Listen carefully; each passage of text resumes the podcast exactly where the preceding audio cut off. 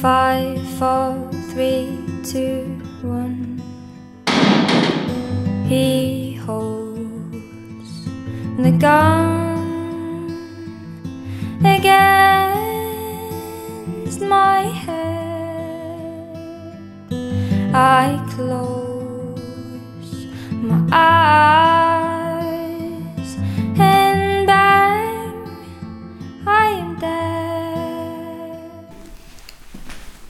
Und jetzt möchte ich Ihnen einen Gefängnisroman vorstellen, der mich gefangen genommen hat wie lange kein Buch mehr. Der Stotterer von Charles Lewinsky. Herr Lewinsky, was war denn die Ausgangsidee?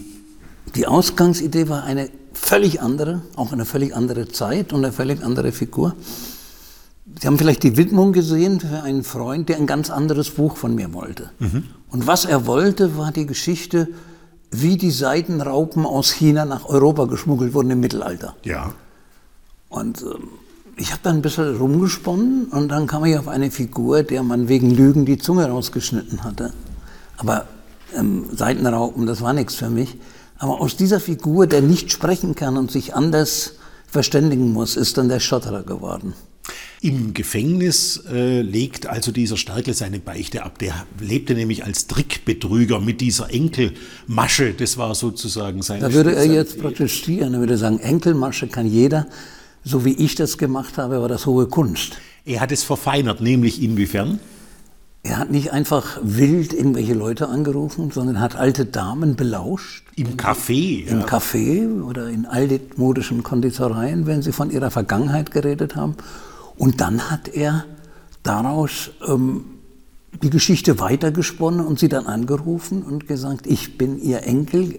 Erinnerst du dich noch, wie das damals war am Baggersee? Oder weißt du noch, der feine Apfelkuchen, den du immer für mich gebacken hast? Und weil die Geschichten ja stimmten, die der Ansatz waren, haben sie ihm da auch alle anderen Geschichten geglaubt und ihm am Schluss gerne ihr gesamtes Geld abgegeben.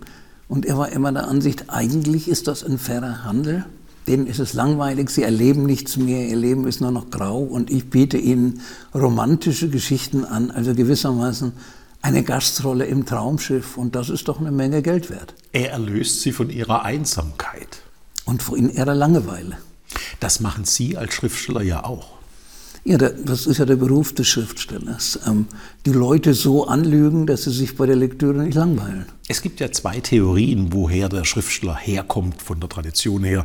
Die einen sagen vom Priester, das ist die weltliche Form. Die anderen sagen vom Hordenklauen. Wo würde sich Charles Lewinsky wohler fühlen? Ja, ich bin ganz sicher, es war nicht der Priester. der erste Schriftsteller, der war in irgendeiner Höhle bei den Neandertalern. Und äh, es war dunkel und das Feuer brannte nicht mehr so gut. Und er hat eine Geschichten erzählt und die anderen, die anderen haben immer gesagt, und dann, und dann, und dann. Und wenn ihm nichts mehr einfiel, wenn, wenn er Glück hatte, sind sie eingeschlafen. Und wenn er Pech hatte, haben sie ihn totgeschlagen. Das war der Anfang der Schriftstellerei. Hohes Berufsrisiko. Hohe damals noch, ja. Heute wird man nur noch von der Kritik totgeschlagen. Wir haben ja schon bei Druckfrisch eine Menge schräger Vögel zu Gast gehabt, aber Sie, Charles Lewinsky, schießen doch irgendwo den Vogel ab. Sie waren mal Unterhaltungschef des Schweizer Fernsehens. Schön wär's, ne? Ich hab's bis zum Ressortleiter gebracht. Na, immerhin. Also Aber nicht bis zum Unterhaltungschef, weil der macht ja keine Unterhaltung mehr, der verwaltet nur noch. Okay, aber Ressortleiter unterhalten. Das habe ich immer geschafft, zumindest. ja. Dann haben Sie sage und schreibe 700 Schlagertexte geschrieben. Ich spreche mit einem Mann, der den Grand Prix der europäischen Volksmusik bekommen hat. Ja, tatsächlich, ja. Das ist immer noch ähm, bei den Kollegen unverzeihlich.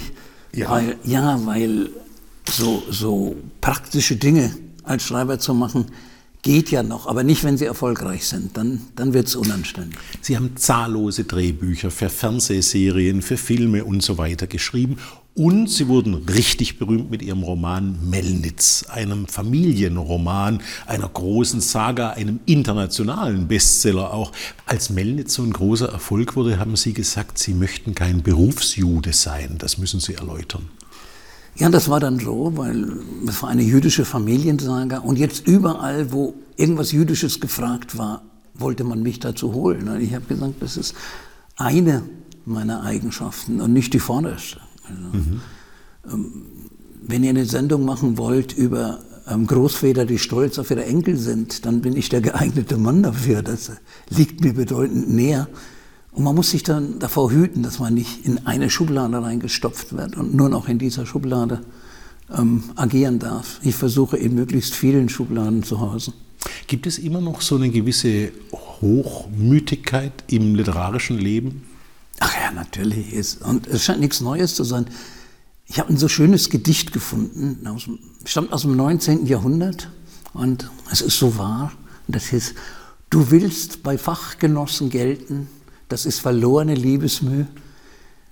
Was dir misslingt, verzeihen sie selten, was dir gelingt, verzeihen sie nie. Charles Lewinsky, vielen Dank. Der Stotterer von Charles Lewinsky.